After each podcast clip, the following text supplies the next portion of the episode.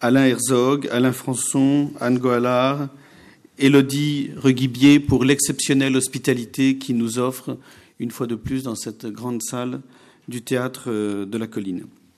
Donc deux intervenants aujourd'hui, Bernard Stiegler d'abord, Jean-Pierre Mabille ensuite, que je présenterai euh, chacun euh, en leur temps.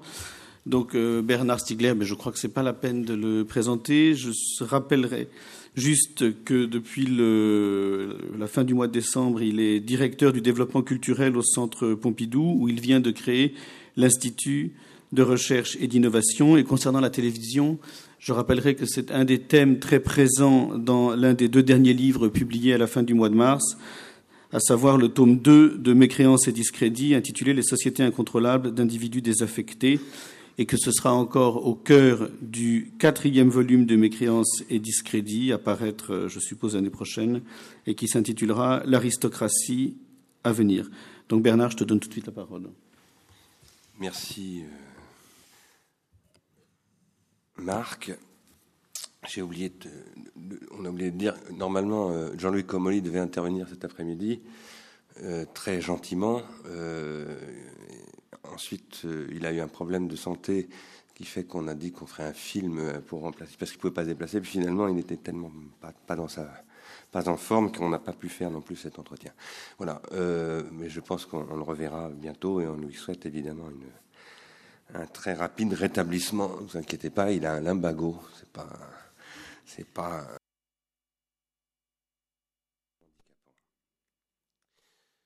Ce sera la dernière séance cette année, euh, par ailleurs, euh, d'Ars Industrialis, parce que contrairement à ce qui était prévu, euh, il n'y aura pas de séance le 10 juin. J'en suis fort désolé, et d'autant plus désolé que c'est de ma faute. c'est un problème de conflit d'agenda. Je n'ai pas du tout. On, a, on avait prévu d'abord une date euh, différente et puis on l'a mis le 10 juin pour. Euh, bref, j'ai pas fait attention que j'étais en Allemagne ce jour-là et, et c'est un truc que je peux absolument pas déplacer. Donc ce sera la dernière séance euh, aujourd'hui de Ars Industrialis pour l'année 2006-2007, 2005-2006. Et je pense que c'est en même temps finalement pas mal que nous nous arrêtions cette année sur la question de la télévision et de son rapport à la politique. Où est-ce, où, en quoi, comment et quand est-ce que nous aurons parlé au cours des différentes séances, il y a un peu d'effet Larsen, euh, d'une politique industrielle des technologies de l'esprit, ce qui est la mission, euh, la mission, oui, la vocation de Ars Industrialis. Nous en aurons beaucoup parlé euh, dans la toute première séance inaugurale. Nous avons essayé d'expliquer ce que nous entendions par là. Nous en avons parlé à propos euh, des technologies cognitives, à laquelle, séance à laquelle avait déjà participé Jean-Pierre Mamille d'ailleurs, avec Philippe Aigrin et quelques autres. Nous en avons beaucoup parlé dans la séance souffrance et consommation, à propos du sommet de Tunis, etc. Mais euh, on en a beaucoup parlé à propos des technologies cognitives et finalement assez peu à propos de ce qu'on appelle les technologies culturelles. Je dois dire que je suis tombé par hasard euh, à Rome la semaine dernière sur un texte de Marc Jiménez, ou Jiménez, que vous connaissez sans doute, professeur euh, d'esthétique à, l'Université de Paris 1, où je pense qu'il doit connaître un peu Ars Industrialis parce que j'ai retrouvé beaucoup de nos idées, donc je m'en suis réjoui. Et il a dit une chose intéressante, euh, j'étais pas là quand il a parlé, mais j'ai eu un résumé de son intervention il a dit, euh, de même que les industries culturelles ont capté la culture et l'art dans le dispositif capitaliste, les industries cognitives, les industries de la connaissance sont en train de faire la même chose, et c'est un immense danger. Eh bien, c'est de ça dont nous parlons effectivement ici. Ce que nous appelons les technologies de l'esprit, ce sont les industries de la connaissance et les industries culturelles, telles qu'elles se conjuguent maintenant en un seul et même système, un système qui peut être un énorme dispositif de contrôle, mais qui peut aussi devenir un, dispositif que nous appelons une industrie, des technologies de l'esprit. Nos thèses principales, je les rappelle très vite, c'est que euh, la valeur esprit baisse. Euh, la valeur esprit baisse, c'est une expression, la baisse de la valeur esprit, c'est une expression de Paul Valéry. Il faut savoir que Valéry a dit cela en 1939 et la télévision n'existait pas. Donc, bien avant l'existence de la télévision, déjà pour Paul Valéry, il constate la baisse de la valeur esprit. Notre deuxième thèse, on en a plusieurs, plus que cela, mais j'en garde quatre. Deuxième thèse, c'est que cette baisse de la valeur esprit est liée à un processus dans l'économie libidinale, euh, qui, euh, moi je le crois, conduit à la possibilité d'une destruction même de la libido et à une libération d'une pure pulsionnalité. Sachant que la libido, c'est ce qui lie le pulsionnel et ce qui permet de transformer le pulsionnel en désir et aussi donc en processus sublimatoire et donc spirituel en ce sens-là. Notre troisième thèse, donc, c'est que c'est que les technologies culturelles et les technologies cognitives peuvent devenir des technologies de l'esprit pour autant que cela fasse l'objet d'une politique industrielle. Et par conséquent, dernier point, nous pouvons et nous devons même élaborer un projet politique qui repose sur une augmentation de la valeur esprit et non pas simplement sur une baisse de la valeur esprit. Ce qui est possible, je le crois, d'autant plus que c'est aussi ce que dit le capitalisme, y compris euh, le MEDEF, y compris M. Ernest Antoine Sellière. Il le dit dans un texte que j'ai cité ici même, dans une autre salle, au théâtre de la colline, en parlant du capitalisme cognitif. Alors, cela étant, euh, des propos comme cela peuvent susciter un très grand scepticisme. D'abord, on peut nous répondre que le changement, ça n'est pas possible. Beaucoup de gens disent ça. Aujourd'hui, Alain Minck, par exemple, dit on est obligé de s'adapter au. Mais le changement n'est pas possible. On ne peut plus changer l'ordre des choses. Ben moi, je dis qu'au contraire, l'ordre des choses change tout le temps. On n'arrête pas de changer l'ordre. L'ordre des choses n'arrête pas de changer. Le seul problème, c'est qu'actuellement, il change vers le pire. Ça change tout le temps. Mais au lieu de conduire vers une augmentation de la valeur esprit, le changement actuel conduit à une baisse de la valeur esprit, c'est-à-dire un acheminement vers le pire. Bien entendu, quand on parle de changement, on parle souvent, la plupart du temps, de changement social, politique et social. Changer pour une société plus juste, etc. Bon, on peut changer la vie, comme on avait entendu dire il y a quelques années, par une campagne électorale qui s'apprêtait à confier la 5 à Berlusconi. Oui, mais changer la vie, là, ça, ça a voulu dire confier la 5 à Berlusconi. Ce changement politique, c'est un changement social, qui est attendu, qui est nécessaire. Il y a énormément de, de misère, d'injustice sociale, de difficultés gravissimes dans notre société. Mais moi, j'aurais tendance à dire que ce changement social aujourd'hui passe d'abord par un changement dans le domaine du symbolique, par la prise en compte de la nécessité de constituer ce que j'appelle un nouveau processus d'individuation psychique et collective, qui est la constitution d'une nouvelle économie du symbole, qui est autrement dit une nouvelle économie libidinale, articulée étroitement à une politique de la technique, à une politique industrielle, puisque l'industrie est aujourd'hui avant tout une activité libidinale, comme je le disais tout à l'heure. Il n'y a aucune fatalité à ce que la télévision soit ce qu'elle est, à savoir aujourd'hui une machine à produire du pire. Dire que l'on n'y peut rien, c'est développer et intérioriser la logique de ce que, cité par Arnaud de Lépine sur dans un très beau texte qui est sur le site d'Ars Industrialis, et il en reparlera, je pense, dans une prochaine séance, il devait participer à la, à la puissance publique, euh, à la séance sur la puissance publique prévue le 10 juin, logique qu'on appelle la logique Taina, There is no alternative, qui a été une analyse donc faite par Noam Chomsky du discours du caractère inéluctable et sans alternative de l'extension du néolibéralisme. Moi, je dis au contraire, dans un texte euh, que je vais publier bientôt d'ailleurs, qui sera le premier volume d'une collection chez Flammarion Ars Industrialis, puisque nous lançons une collection. Euh, je dis qu'il n'y a pas d'alternative, je reprends à mon compte la logique there is no alternative, mais il n'y a pas d'alternative à changer de système. Car si nous ne changeons pas de système, nous savons que c'est la planète qui va exploser. Donc en effet, il n'y a pas d'alternative. Le problème, c'est que ce n'est pas la même non alternative. La situation actuelle est d'une extrême gravité. Nous sentons bien que nous sommes au bord de la télécratie. Nous sentons bien que Berlusconi n'aura peut-être été qu'un mauvais souvenir et un petit épisode italien annonciateur de phénomènes infiniment plus graves. Infiniment plus graves par rapport à ce qui pourrait venir et qui serait, à mon avis, bien pire. Je dis bien pire, pourquoi? Parce qu'aujourd'hui, la télévision, c'est plus simplement la télévision. C'est les technologies de contrôle de la microélectronique, bientôt de la nano, des nanotechnologies, etc. Un système de technologie de contrôle est en train de se développer en ce moment, absolument redoutable. Et qui permettrait de mettre en place une télécratie généralisée, telle que Ross Perot l'avait théorisé. Ross Perot, qui est le PDG de Walmart, mais qui était aussi candidat aux élections présidentielles d'extrême droite aux États-Unis il y a une quinzaine d'années tel que Ross Perot l'a théorisé donc comme un projet politique de ce qu'il appelait de démocratie directe, qui est en réalité une télécratie et qui est de toute certitude la mort assurée de toute démocratie, la liquidation de toute démocratie. Ce dont, effectivement, on l'a souvent dit, l'Italie a été un laboratoire.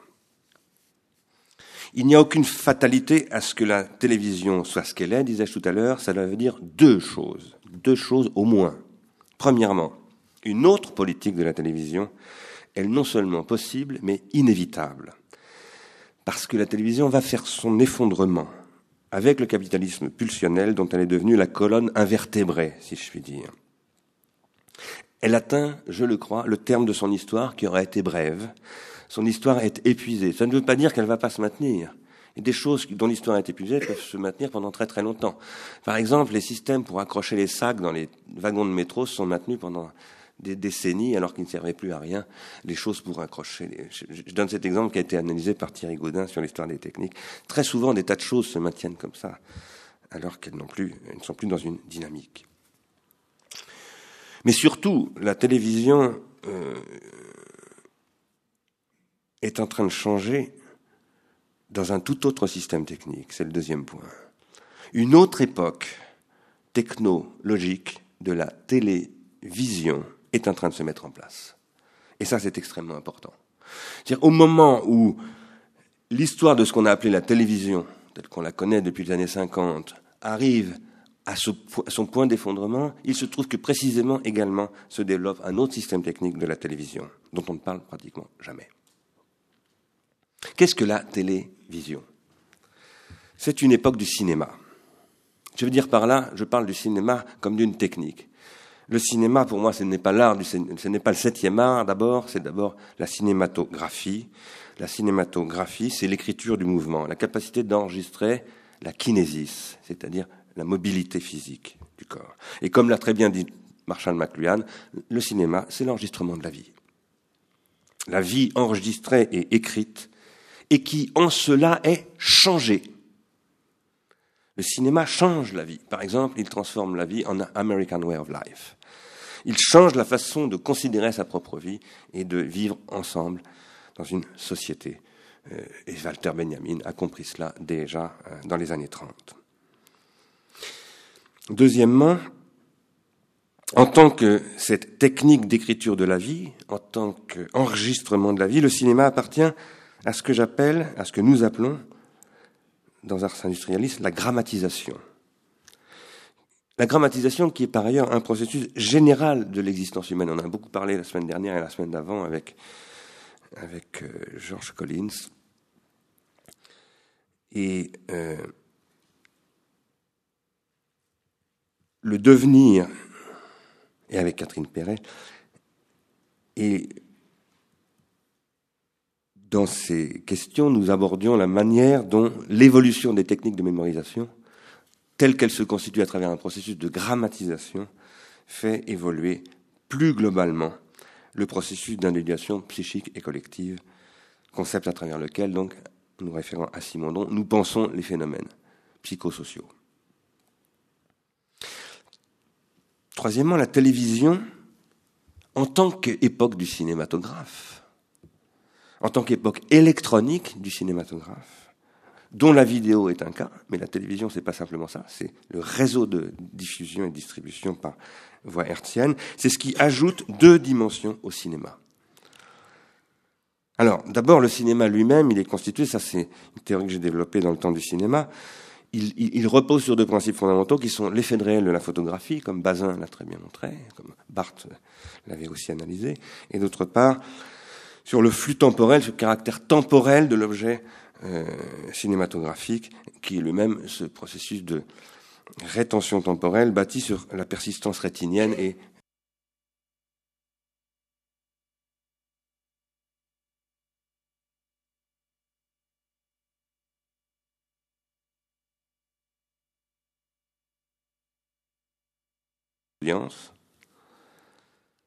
qui est euh, qui, sont, qui ne sont pas présentées elles-mêmes comme audience, c'est-à-dire qui ne sont pas dans des salles comme ici, mais qui ont l'illusion d'être seules devant leur téléviseur ou, ou, en famille, et d'autre part la communication en direct, la constitution de, de, la, de la communication en direct. Ceci repose sur une technologie analogique et hertzienne de transmission et de production, qui est aujourd'hui totalement remise en cause par un autre système, qui est apparu au cours des années 90, en particulier avec l'apparition d'Internet, et qui est donc la distribution en réseau numérique. Et je vais en reparler en détail tout à l'heure.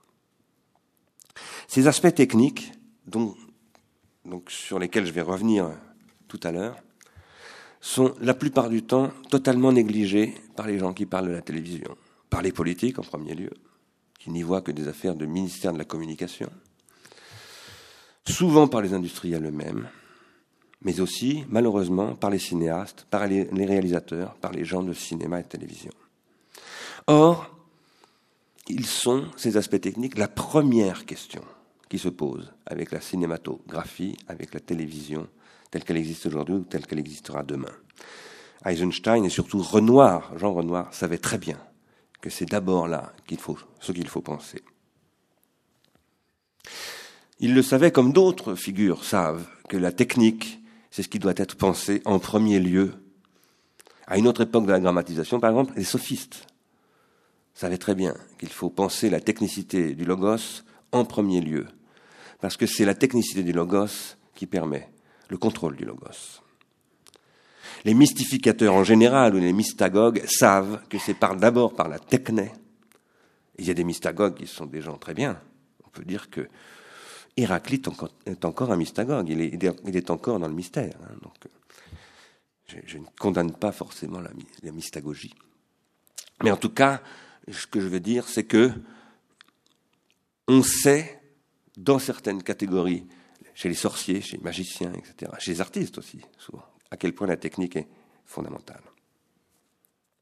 Mais aujourd'hui, on a oublié l'importance de la technique dans la pensée de la télévision. On est fasciné par une représentation de la télévision qui est, grosso modo, TF1, le poste de télé, la chaîne, etc. Non, c'est pas ça la télévision. Quoi qu'il en soit, je vais y revenir tout à l'heure sur cette question. Mon premier but aujourd'hui sera de démontrer qu'une politique industrielle et technologique de l'esprit peut et doit d'abord, je dis bien d'abord, être une politique de la télévision. La question étant de savoir ce que l'on attend alors par télévision. Est-ce que c'est le poste de télévision? Est-ce que c'est la chaîne de télévision? Alors, le poste de télévision, ce serait Philips, par exemple. Est-ce que c'est la chaîne? Ça serait par exemple TF1 ou France Télévisions ou Arte. Est-ce que c'est le principe de la grille de programme? Ben non, le principe du programme, il a été inventé dans la radio. Est-ce que c'est -ce le système de relais de TDF qui fait que pour être diffusé, il faut euh, accéder au relais de réémetteur qui fait qu'il faut avoir un million d'euros à mettre par an paiement d'abonnement à la réémission, puis obtenir un champ de fréquence donné par euh, le CSA, etc. etc. Est-ce que c'est la TNT qui permet d'élargir le champ de fréquence? C'est rien de tout ça. La télévision, c'est la possibilité de voir à distance en général, selon une technologie industrielle.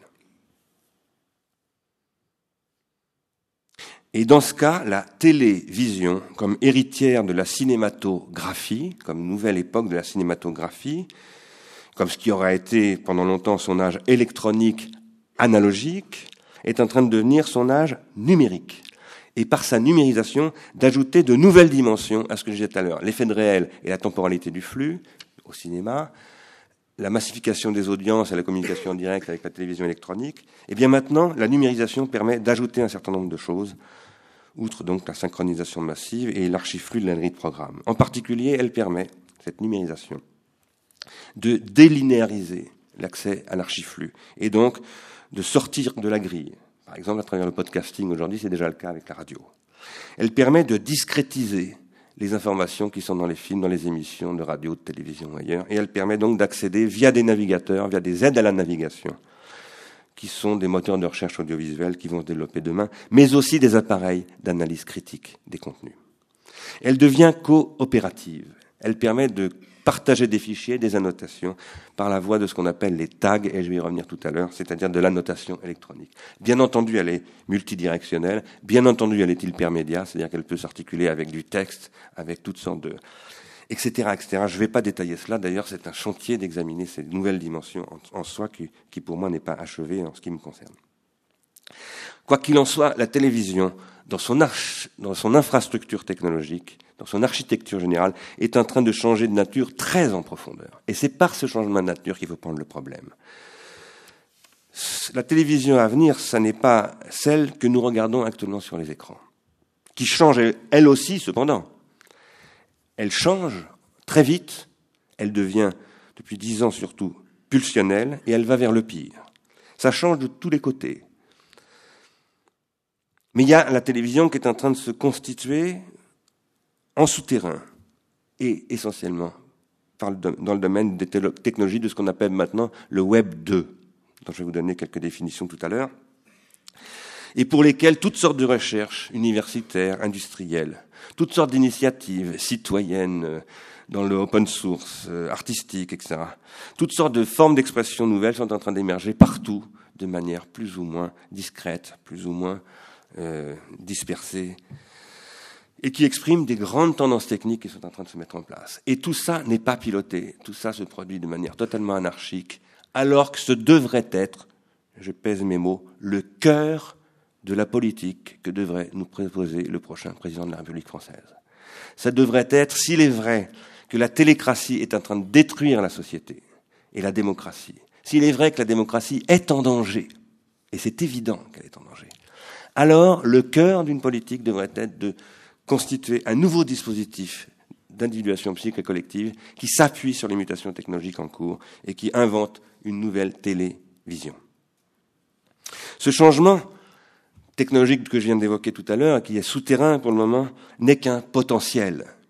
Il ne deviendra actuel que s'il est porté par des citoyens euh, qui s'organisent politiquement. Ce qu'on appelle parfois, quand des citoyens s'organisent politiquement, dans un moment où il faut changer, l'émergence d'un peuple. Ce changement requiert des luttes et il faut que ce peuple s'organise pour mener ces luttes. Pour leur dire d'emblée et clairement, la lutte n'est pas du tout celle pour la création, par exemple, d'une nouvelle chaîne publique culturelle, d'État ou associative. Il faut créer de nouvelles chaînes. C'est tout à fait évident. Mais la question de la lutte, ça n'est pas celle-là. Ça passe aussi par là. Je dis ça parce que j'ai rencontré Pierre-André Boutan il y a quelques jours et qui me disait il faut relancer le projet d'une autre chaîne culturelle. Je suis tout à fait d'accord, mais c'est pas là que se joue la lutte. La lutte, c'est celle pour la mise en question de la télévision au centre de la politique. Et dans toutes les dimensions de la télévision, il faut lutter pour inventer une nouvelle place de cette technique dans le processus d'individuation psychique et collective et une, invention une réinvention de cette technique. La création d'une chaîne peut être une de ces dimensions, mais cela n'a de sens que dans une politique globale. De plus, et je dirais pourquoi, une telle politique est inséparable d'une politique de l'éducation nationale et de la transformation de ces dispositifs d'adoption que sont les écoles, collèges, lycées et universités. La télévision actuelle s'est mise en place pour lutter contre l'école, l'université, etc., et pour se substituer à ce dispositif d'adoption qui était l'école de Jules Ferry, qui était là pour faire adopter une certaine idée de la nation, une certaine idée de la politique, et pour imposer un autre processus d'adoption qui cherche à d'abord faire adopter des produits de consommation il y a une concurrence qui s'est installée entre les institutions de programme, dont l'école en particulier, et les industries de programme, d'autre part. Et c'est aujourd'hui cette concurrence ce qui nécessite un arbitrage politique, une réorganisation politique. Et donc, la question de la politique de demain, c'est bien celle du rapport entre industrie culturelle et éducation nationale, etc. Ce qui nécessite, j'en avais déjà parlé dans une première séance ici, et, j'y reviens très rapidement, la conception d'une nouvelle fonction éditoriale au sens où, en économie, on parle de fonction éditoriale. C'est ainsi que le problème doit être pris par l'Europe et par l'industrie, et par les États, évidemment, européens. La télévision au sens courant, c'est ce qui conditionne aujourd'hui de part en part la vie politique appelée démocratie industrielle. Nous vivons dans des démocraties industrielles dans cette mesure. Et c'est dans cette stricte mesure que le rapport entre la télévision telle qu'elle existe et pourrit le monde actuel. et de ce qui est en train d'émerger comme une nouvelle possibilité de circulation et de réalisation des images dans les sons et dans les textes est l'objet d'un combat à venir, et c'est le principal combat politique. La question du politique, c'est celle du et dans l'individuation psychique et collective. Comment s'organise la conjonction et la disjonction qu'est ce et par laquelle l'individu psychique s'articule avec du collectif. Or, ce et est constitué par ce que j'ai appelé le troisième brin de l'individuation, c'est-à-dire la technique. Il n'est ni psychique ni collectif. Il est constitué par ce que j'appelle les rétentions tertiaires. La société politique, telle qu'elle est née au 7e siècle avant Jésus-Christ, c'est ce qui a constitué l'individuation de la cité par le et que constituait le milieu de l'écriture alphabétique. La société hyper-industrielle, qui est aussi une économie politique industrielle, c'est ce qui soumet le et à la loi non plus de la lettre, mais de la télévision, du vidéogramme, etc. Et c'est pourquoi les industries de programme et les institutions de programme sont entrées en guerre. Les institutions de programme qui nous sont, dont nous avons hérité de Condorcet, etc., sont des institutions de programme de la lettre. Les industries de programme qui se sont développées sont des industries de programme du vidéogramme, du cinématogramme, etc. La question est donc l'invention d'un nouveau processus d'individuation psychique et collective qui invente une nouvelle conjonction disjonctive, c'est-à-dire une nouvelle synchronie, une nouvelle diachronie, et qui est le et. C'est une nouvelle télévision qui doit plus généralement être au cœur d'une politique industrielle et globale des technologies de l'esprit qui ne se réduit donc pas à la question de la télévision, mais bien aux technologies cognitives en général. Ce n'est qu'en la posant, cette question de la télévision, dans la globalité d'une question plus générale des industries des technologies de l'esprit et d'une politique industrielle européenne des technologies de l'esprit, qu'une politique de la télévision à venir est possible, c'est-à-dire porteuse d'une individuation, d'un nouveau processus d'individuation, et non pas d'une désindividuation, porteuse d'un processus d'individuation populaire et non pas d'un populisme industriel qui ne peut conduire au populisme politique. Pour moi, le but de cette séance, c'est de conduire à l'écriture d'un texte, d'un texte signé Ars Industrialis, dont je pense qu'il faudra le diffuser largement et qu'il faudra en faire signer le contenu par une vaste pétition nationale pour l'adresser aux candidats aux élections présidentielles. Il faut mettre ces gens-là sous pression très puissamment, et non pas en revenant sur l'exception culturelle, la diversité culturelle, une nouvelle chaîne culturelle, etc., dont nous savons très bien que tout ça ne mène nulle part, mais en nous donnant les moyens de proposer une vraie politique industrielle de la culture et de l'esprit, et qui ne soit pas une politique des industries culturelles telles que nous les connaissons. Ce que nous avons vu dans les séances précédentes, c'est que la télévision est ce qui repose et systématise, qui repose sur et qui systématise le populisme industriel, la fameuse déclaration de Patrick Lelay, qui fait que le temps de conscience, qu'il appelle d'ailleurs du temps de cerveau disponible, est devenu un marché. Autrement dit, nous avons vu que la télévision est un processus de désindividuation et de désublimation, et dans la séance consacrée à euh, la consommation, que cette télévision est dénoncé par les gens qui la regardent. 53%, l'enquête de Télérama l'a montré, des gens qui regardent la télévision trouvent que cette télévision est nulle et continuent à regarder quand même parce qu'ils sont pris dans un processus d'addiction très bien connu. Du coup, la question de la télévision à venir, c'est la question d'une cure de désintoxication. C'est la question de ce que j'appelle une nouvelle sociothérapie. Là où il s'agit de prendre soin de soi, c'est-à-dire de trouver un remède avec le poison qui nous empoisonne, car il n'y a pas d'autre solution. C'est la fameuse question qui est posée dans le Phèdre par Platon du pharmacone et qui est reposée par Jacques Derrida dans son commentaire La pharmacie de Platon. Nous avons à faire de la pharmacie des rétentions tertiaires et à produire un projet politique pharmaceutique. C'est toujours ça, la politique. Je vais maintenant vous proposer un nouveau concept que je n'ai jamais développé en public jusqu'à maintenant, un couple de concepts qui est le concept de milieu dissocié et de milieu associé. Qu'est-ce qu'un milieu dissocié? La télévision, telle que nous l'avons connue, c'est ce qui produit ce que j'appelle un milieu dissocié. Le milieu dissocié repose sur l'opposition de la production et de la consommation. Et aujourd'hui, cette opposition de la production et de la consommation qui a été inventée par le capitalisme industriel et machinique au début du XIXe siècle, dont les premiers éléments ont été pensée par les capitalistes ou les proto-capitalistes que Weber a analysé dans l'esprit du capitalisme, eh bien, au XXe siècle, cette opposition entre production et consommation, elle s'est étendue non plus à la manufacture de biens matériels, mais à ce qu'on appelle les industries de services. Qu'est-ce que c'est que les industries de services? C'est les industries du voyage, du tourisme, c'est toutes ces choses-là hein, qui s'étendent énormément. On dit que le modèle industriel de l'Europe de demain, c'est l'industrie des services, parce que la désindustrialisation du premier secteur industriel fait que la construction automobile part en Chine, en Thaïlande ou ailleurs. Donc les industries de services, c'est ce qui promet de devenir la principale activité industrielle européenne. Or, les industries de services, c'est ce qui transforme les modes de vie à l'échelle planétaire et qui pose des problèmes très spécifiques en ce qu'elles détruisent les circuits de la transindividuation, de ce que Gilbert Simonon appelait la transindividuation.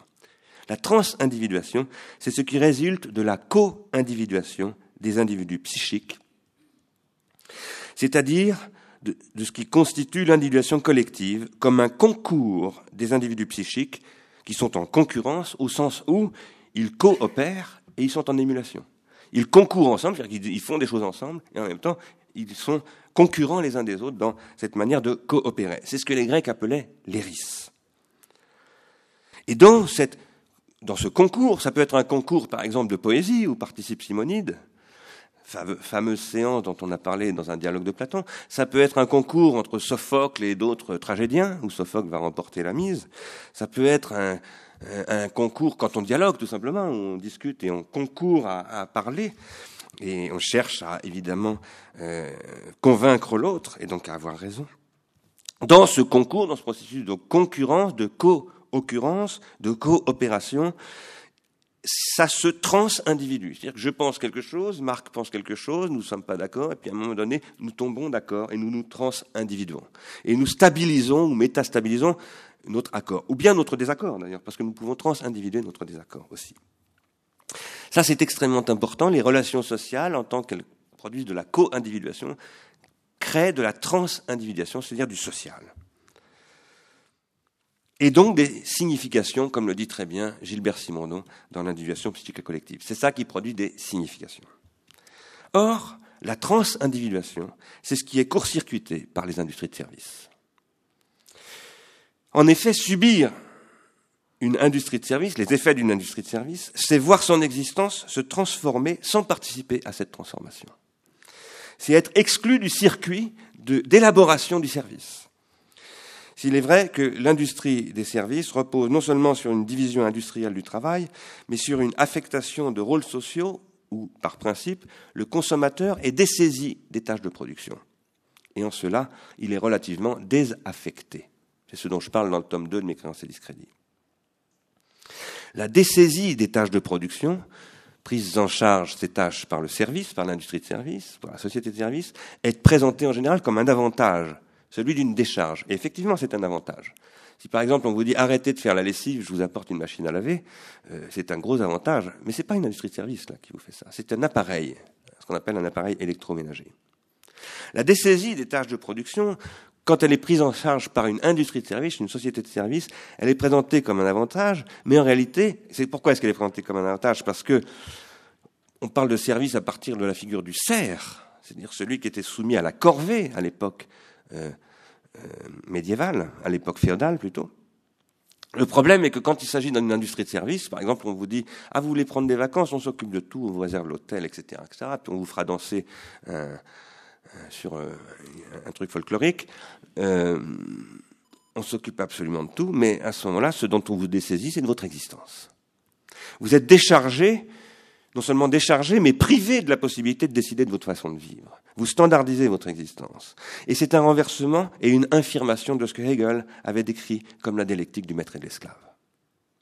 Dans la dialectique du maître et de l'esclave, comme vous le savez, l'esclave qui travaille, par son travail, acquiert des savoirs qui fait qu'il va pouvoir renverser le maître.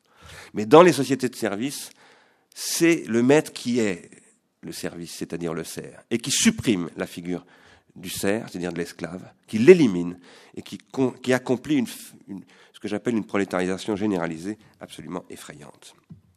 Les appareils avec lesquels s'opère ce que j'ai appelé par ailleurs le tournant machinique de la sensibilité, le phonographe, le cinématographe, la télévision, toutes ces choses-là, qui ont permis de faire qu'on puisse recevoir de la musique sans savoir en faire, regarder des images sans participer à leur production, etc. Chose que j'ai étudiée avec un musicologue qui s'appelle Nicolas Donin, Ces appareils sont devenus aussi la base de ce que Jeremy Rifkin a appelé les technologies R, les technologies relationnelles, celles qui permettent de développer les calculs de ce qu'on appelle dans le marketing américain la lifetime value, c'est-à-dire le contrôle comportemental des consommateurs. Et ce sont ces technologies de service, pardon, ces technologies relationnelles qui rendent possible ce que j'appelle ici l'économie de service. En tout premier lieu, ces appareils du tournant machine de la sensibilité permettent la canalisation de l'attention par les industries culturelles. Et les industries culturelles, en cela, sont les premières formes d'industrie de service dans l'histoire du XXe siècle. Le service, ici, c'est ce qui consiste à prendre en charge le temps individuel lui-même, non pas la lessive, non pas les vacances, mais votre temps en général. Le service, c'est ce qui, consiste à décharger l'individu de son temps et à distraire le consommateur qu'il est devenu. Mais à le distraire de lui-même, c'est-à-dire à le priver de lui-même, à lui priver de ce que j'ai appelé son narcissisme primordial. J'appelle cette décharge du temps de l'individu, qui prive l'individu de lui-même, une dissociation. Parce qu'elle le prive de lui-même, mais du même coup, elle le prive de son individuation psychique, du même coup de son individuation collective, donc elle le prive aussi des autres. Elle le désassocie. J'avais montré, je ne vais pas y revenir en détail ici, euh, dans une séance du séminaire, trouver de nouvelles armes, que la privation de l'identification primaire que la télévision canalise des parents vers la télévision consistait à priver les enfants du rapport à leurs parents et les parents du rapport à leurs enfants. J'en ai parlé ici même d'ailleurs dans Souffrance et Consommation à propos des époux quartiers et de leur condamnation pour infanticide. Cette première activité industrielle de service s'appelle l'industrie du loisir.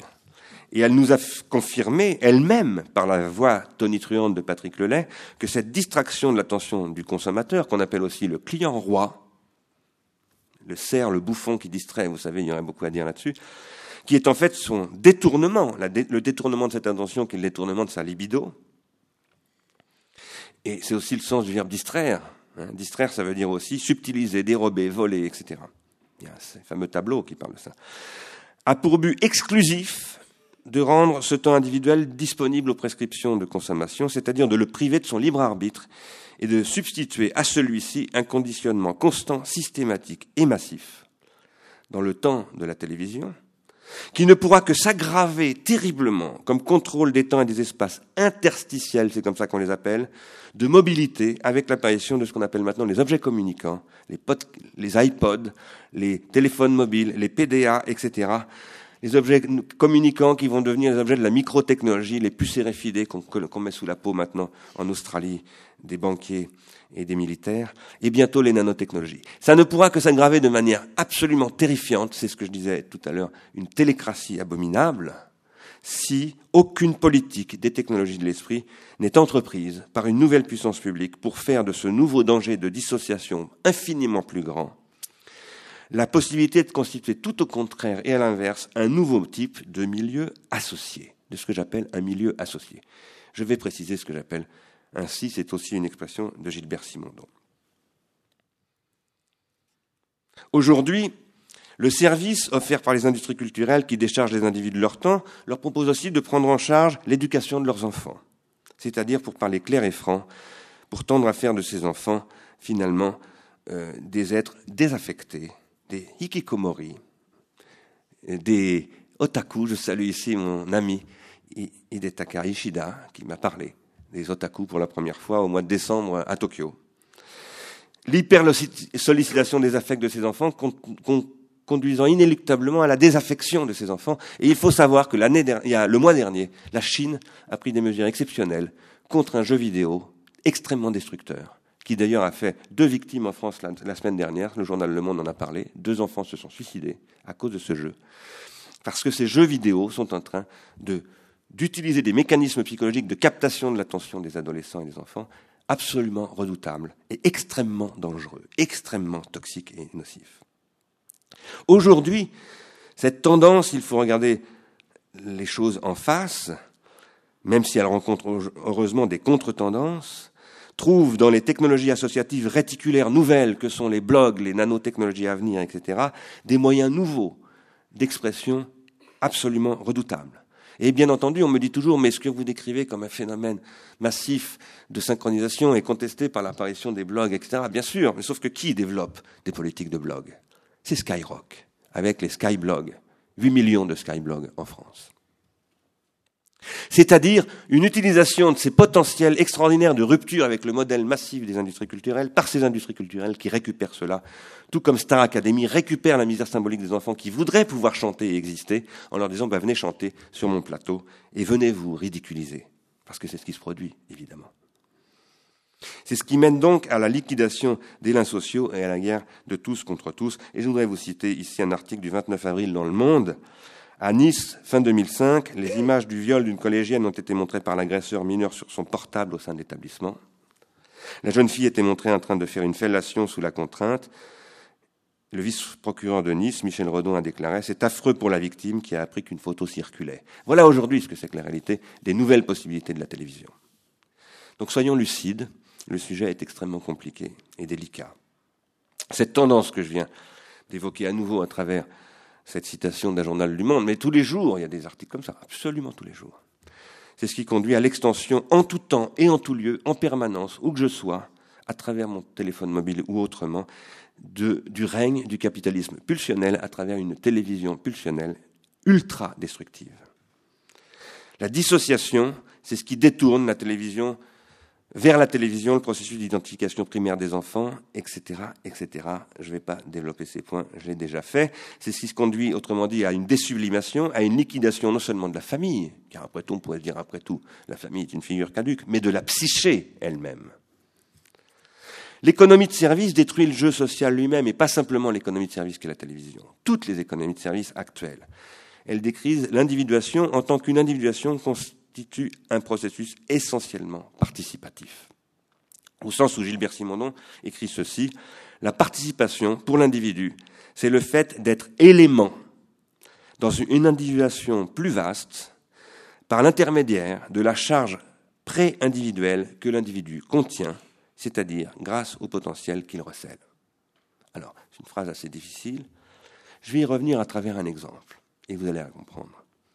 La langue constitue typiquement le premier des processus d'individuation psychique et collective, où l'on voit que la condition d'individuation, c'est que le milieu linguistique soit celui d'une permanente interlocution, c'est-à-dire d'une participation de tous, pas simplement de nous, mais de tous. La question, c'est plus simplement le nous ici, c'est le tous, y compris si on n'est pas français et que ma langue maternelle n'est pas le français. Hein. Participation de tous au devenir du milieu linguistique. La langue est un milieu symbolique et social intrinsèquement participatif. Vous ne pouvez pas m'écouter parler si vous n'êtes pas en mesure de me répondre. Vous ne pourriez pas comprendre ce que je dis si vous n'étiez pas en mesure de me dire quelque chose de ce que je dis. Le processus d'individuation se constitue dans la langue dans la stricte mesure où les destinataires d'un énoncé linguistique en sont aussi, et par structure, intrinsèquement, des destinateurs au moins potentiels. Et là, vous m'écoutez en ce moment même parce que vous pourriez parler. Et j'espère que vous parlerez tout à l'heure. Et j'espère que vous laisserez le temps de parler. Ce processus en son essence, par conséquent, le processus de la locution, on dit de la langue, à la fois psychique et collectif d'emblée. Il est d'emblée dans l'horizon du collectif. Le locuteur s'individue en parlant, c'est-à-dire que parlant, il se transforme et devient ce qu'il est, linguistiquement, par les énoncés qu'il produit, aussi bien d'ailleurs par ceux que par ceux qui l'écoutent que par ceux qui le reçoivent, parce que les énoncés que vous écoutez, c'est vous qui les produisez, en réalité. Mais il ne les reçoit que dans la mesure où il est capable d'y répondre par d'autres énoncés, et c'est ce que Mikhail Bakhtin a appelé le dialogisme de la langue. Or, ces énoncés contribuent eux-mêmes à la transformation, non simplement de celui qui parle et de celui qui écoute, mais de la langue elle-même. La langue se transforme dans son dialogisme. Précisément à la mesure de l'individuation du locuteur et à travers du locuteur, du, du locutaire, du destinataire et de de proche en proche, par un processus que Simonon appelle de résonance interne, de la langue elle-même. La langue se transforme en permanence. absolument en permanence. En ce moment même, j'essaye de vous faire adopter le mot milieu associé, par exemple, l'expression milieu associé, que je dois moi-même à Simondon, qui écrit ça en 58, et depuis 58, ça produit un processus de résonance interne, là, qui résonne en ce moment dans le théâtre de la colline, par l'intermédiaire de ce micro. L'individuation psychique du locuteur est bien ici l'individuation collective que constitue la langue commune au locuteur, qui s'y constituent eux-mêmes à mesure qu'ils la parlent. Le locuteur est celui qui pratique sa langue et non pas celui qui utilise ou qui emploie sa langue. On n'emploie pas sa langue, on n'utilise pas sa langue. On est constitué par sa langue. Et l'on est constituant de sa langue du même coup, c'est-à-dire qu'on est responsable de sa langue. C'est pourquoi il n'y a pas de mode d'emploi d'une langue, si ce n'est la langue du Reich dont parle Klemperer, c'est-à-dire la langue fasciste, qui n'est plus une langue, mais qui est un asservissement des esprits. Et nous sommes en train de vivre, à travers la télévision, ce processus. Les milieux sociaux, où s'individuent les existences psychiques, et avec elles les groupes au sein desquels elles échangent et se transforment dans le cours même de ces échanges, ne sont des milieux d'individuation que dans la mesure où ils sont participatifs. L'individuation du milieu s'accomplit à travers l'individuation de ceux qui vivent dans ce milieu et réciproquement. L'économie des services, c'est au contraire ce qui prive l'individu psychique de toute possibilité de participation à l'individuation collective, c'est-à-dire à, l'évolution de son milieu de vie. Du coup, ça n'est plus son milieu de vie. Du coup, il n'aime plus ce milieu de vie. L'économie des services repose sur le contrôle par les concepteurs du service du comportement des consommateurs, qui n'en sont donc pas des praticiens, mais des utilisateurs de plus en plus désaffectés et en désamour. Le problème est alors que dans ces usages, les consommateurs et utilisateurs ne trouvent pas matière à s'individuer et qu'ils en souffrent. C'est la souffrance de la consommation dont nous parlions dans l'autre salle il y a deux mois. Non seulement ils ne trouvent pas matière à s'y individuer, mais ils s'y désindividuent. Ils sont soumis à ce que Simondon a appelé la perte d'individuation.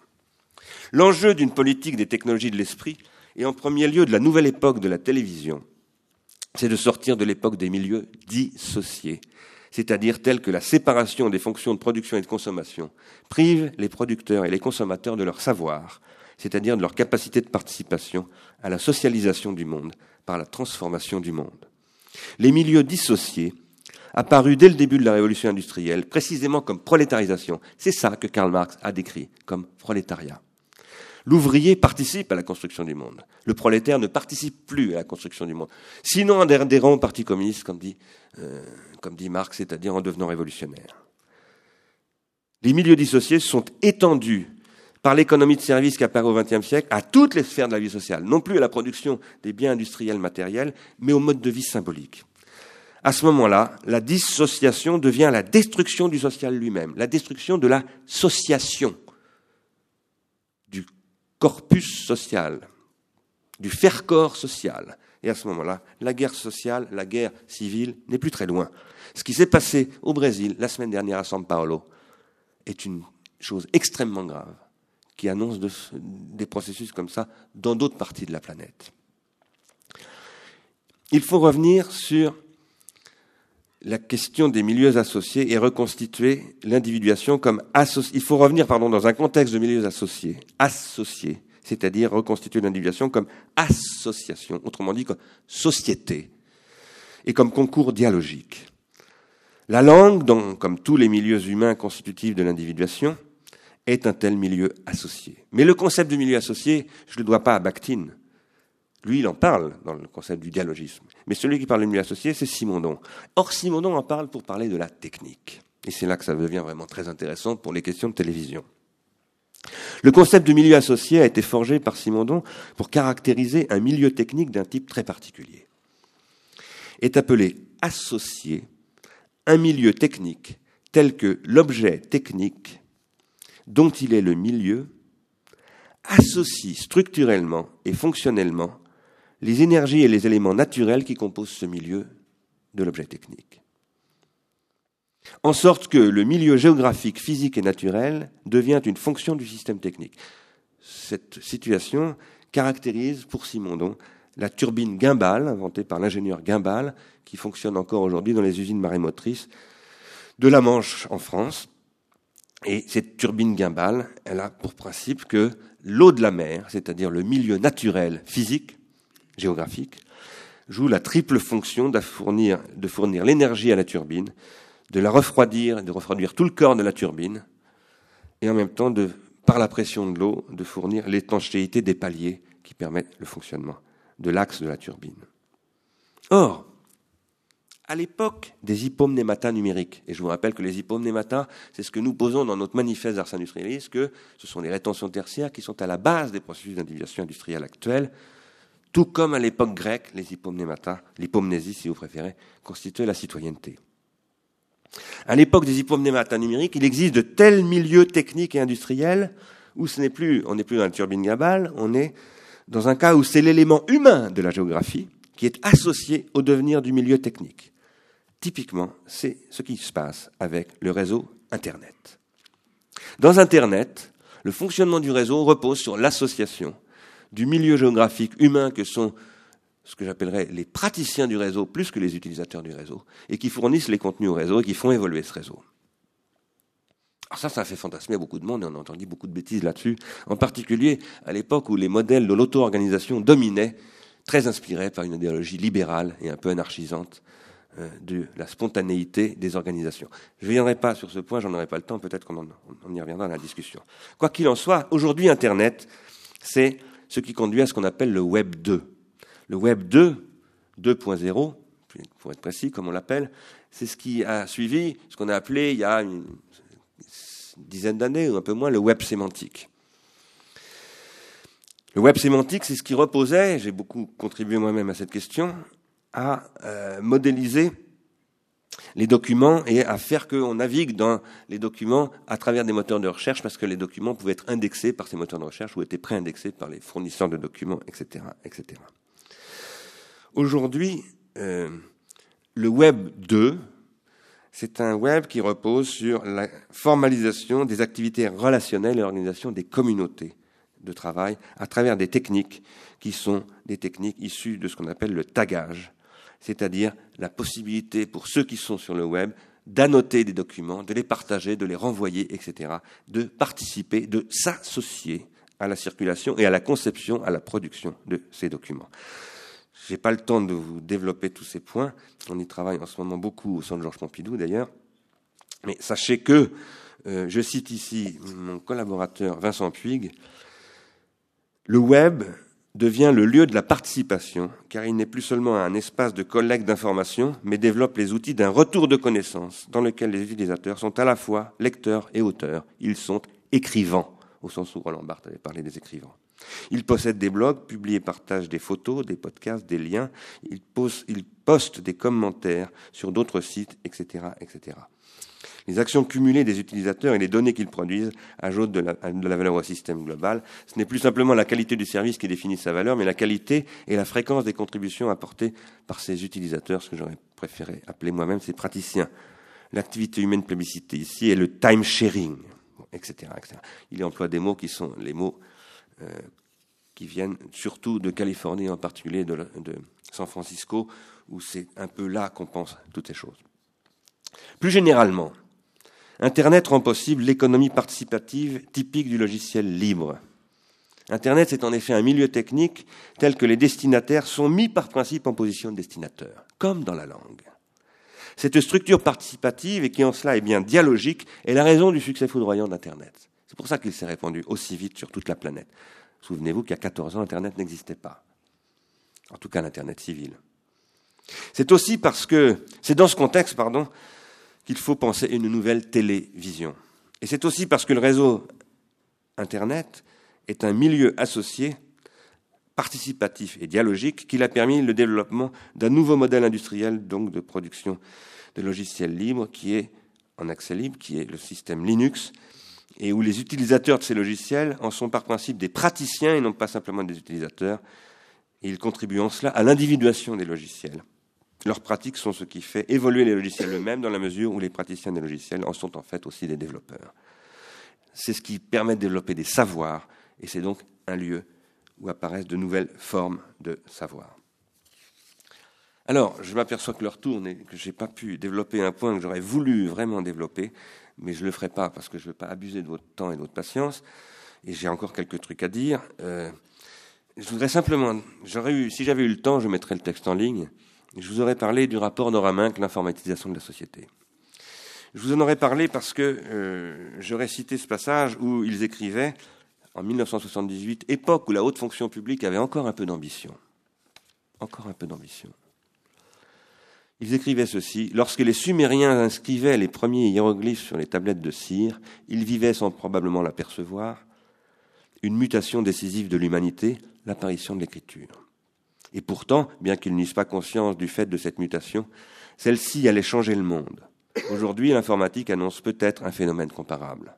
Les analogies sont frappantes. Extension de la mémoire, prolifération et mutation des systèmes d'information, modification éventuelle des modèles d'autorité, etc. Je ne commente pas plus avant, je ne, cite pas plus avant, je voudrais simplement faire quelques remarques.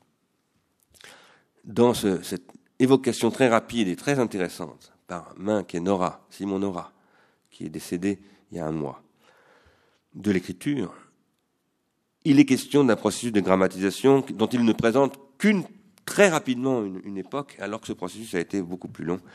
Et évidemment, euh, un processus dont il aurait fallu montrer qu'il a été le lieu d'une lutte entre les philosophes et les sophistes, par exemple, entre la tendance dissociante qu'est la sophistique et la tendance associative qu'est la dialectique, etc., etc.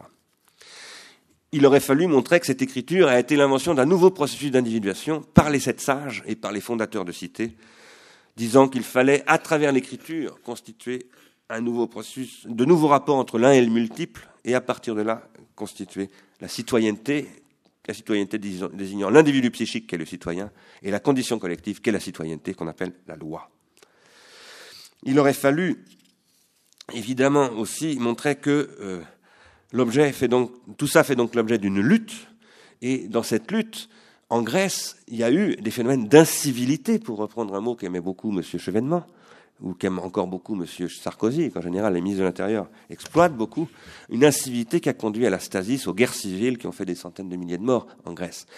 Les nouvelles techniques hypomnésiques produisent toujours des possibilités nouvelles d'association, mais aussi des possibilités nouvelles de dissociation.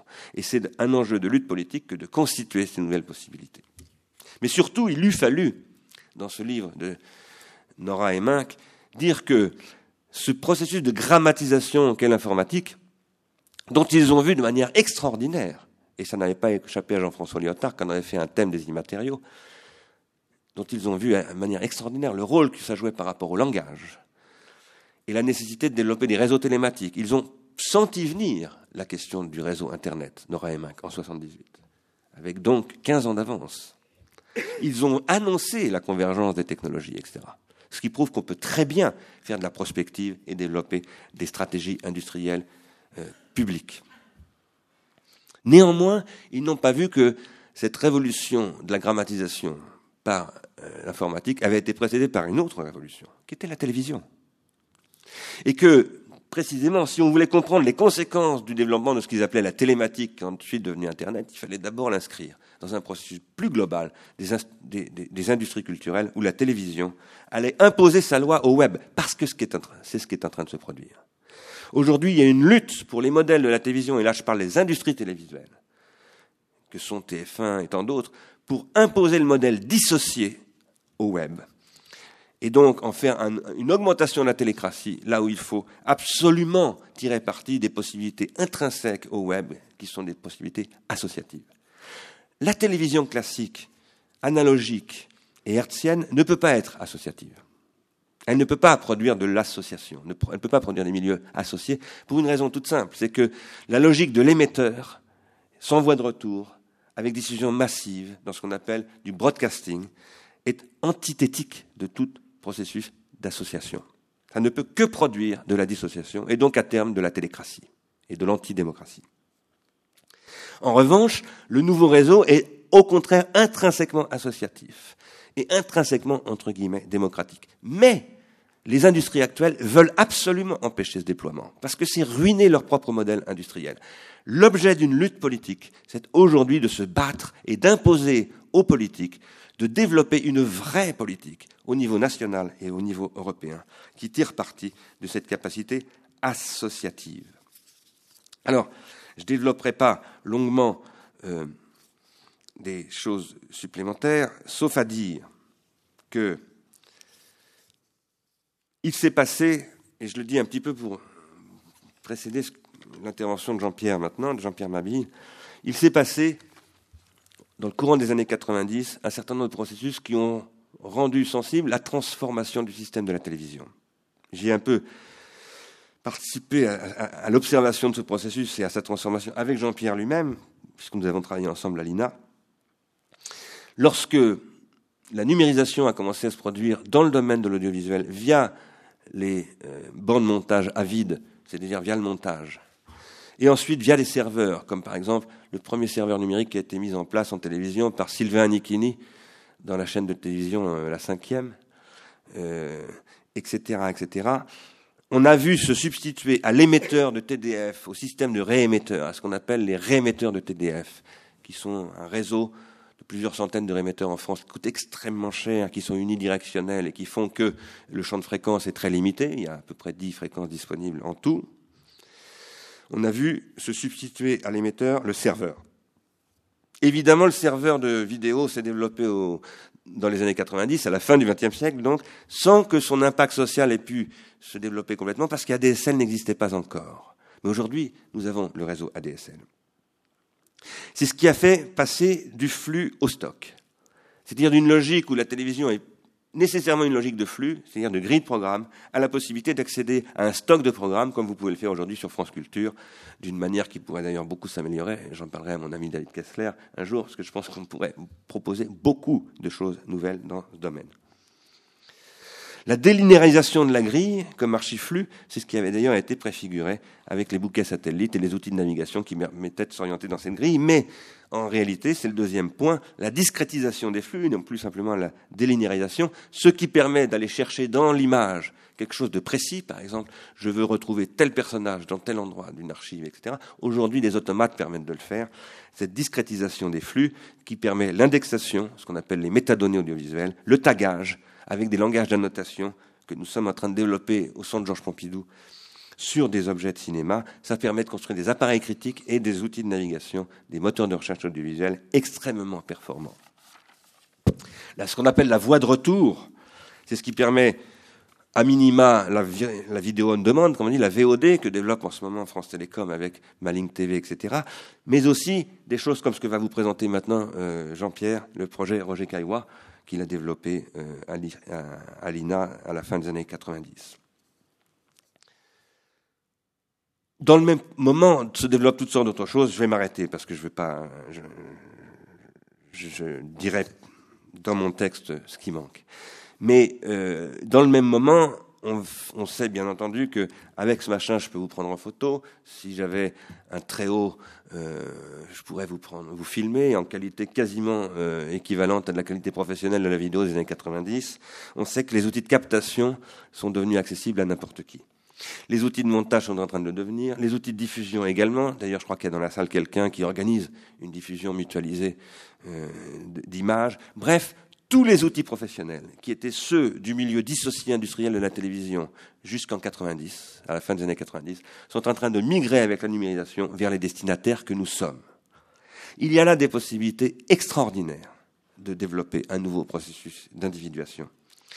Il y a là la possibilité d'abord, je le crois, de développer un espace critique de euh, l'espace télévisuel, de faire de la télévision un espace critique et non pas un espace de consommation, tout comme par exemple l'écriture s'est développée en Grèce ancienne à travers d'abord la pratique d'Homère, l'analyse d'Homère, etc., c'est-à-dire à travers le développement d'appareils critiques. Mais la question est d'en faire une politique publique, c'est-à-dire d'investir massivement avec des industriels, mais pas dans le temps des industriels, pas en se soumettant au temps des actionnaires, mais en disant il faut se donner dix ans pour inventer ce système, pour l'installer. Il faut faire des études technologiques, il faut susciter de la recherche-développement, il faut apporter des moyens nouveaux, très conséquents. Il faut travailler au niveau de l'éducation nationale, au niveau européen. et véritablement développer un plan général industriel, tout comme on l'a fait pour implanter le TGV, pour développer une aéronautique, etc., à ce niveau-là d'engagement. Aujourd'hui, il existe un programme RIAM au niveau gouvernemental. Ce programme euh, est très utile. Beaucoup des projets que j'ai développés à l'IRCAM que Jean-Pierre a développé à l'INA ont été financés par ce programme. Ce programme, nous avons été à l'origine de ce programme. Nous l'avions conçu pour développer quelque chose de ce type-là, mais il est devenu essentiellement un programme de recherche-développement industriel sur des fonctions extrêmement technologiques et très peu sur le niveau de question qui était celui que j'évoquais ici, qui est le niveau de la de l'individuation psychique et collective. Voilà comment je crois qu'il faut essayer de poser les problèmes. Voilà ce que je mets en débat avec vous. Voilà ce que je proposerai aux membres fondateurs d'Ars Industrialis euh, de reprendre dans un texte déclaratif que je souhaiterais, c'est une proposition que je fais, euh, que nous fassions circuler, signé d'abord par les gens d'Ars Industrialis, mais aussi par des gens de toute la France, dans la campagne électorale, de tous les pays d'Europe et du monde entier. Je pense qu'il est indispensable aujourd'hui de mobiliser, et on peut mobiliser la planète grâce à Internet.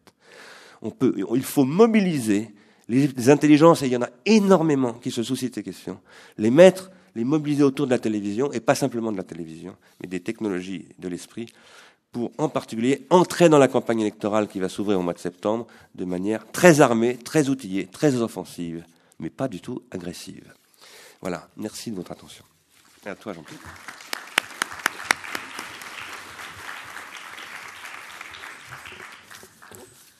Bien, merci Bernard. Alors le principe